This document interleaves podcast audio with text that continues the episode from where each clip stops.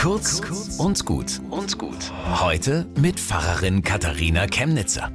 Nach dem Urlaub sind die Kollegen braun, gebrannt und erholt, waren nochmal beim Friseur, haben sich ein ganz neues Styling zugelegt. Unterm Jahr trauen sich das manche nicht so, aber wenn man im Urlaub wagt, sich zu verändern, dann hat man eben dann auch zwei, drei Wochen Zeit, sich selber mit seinem eigenen neuen Ich vertraut zu machen und dann fühlt man sich sicherer.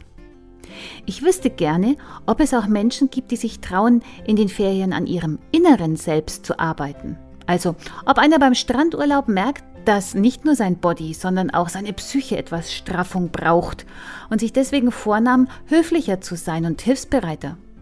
Oder ob der Kollegin nach der Wellnesswoche aufging, dass ihre schlechten Gedanken ihr Gesicht mehr verzerren, als es das beste Urlaubslifting ausgleichen könnte und darum nicht mehr mitmacht beim Lästern in der Kaffeepause.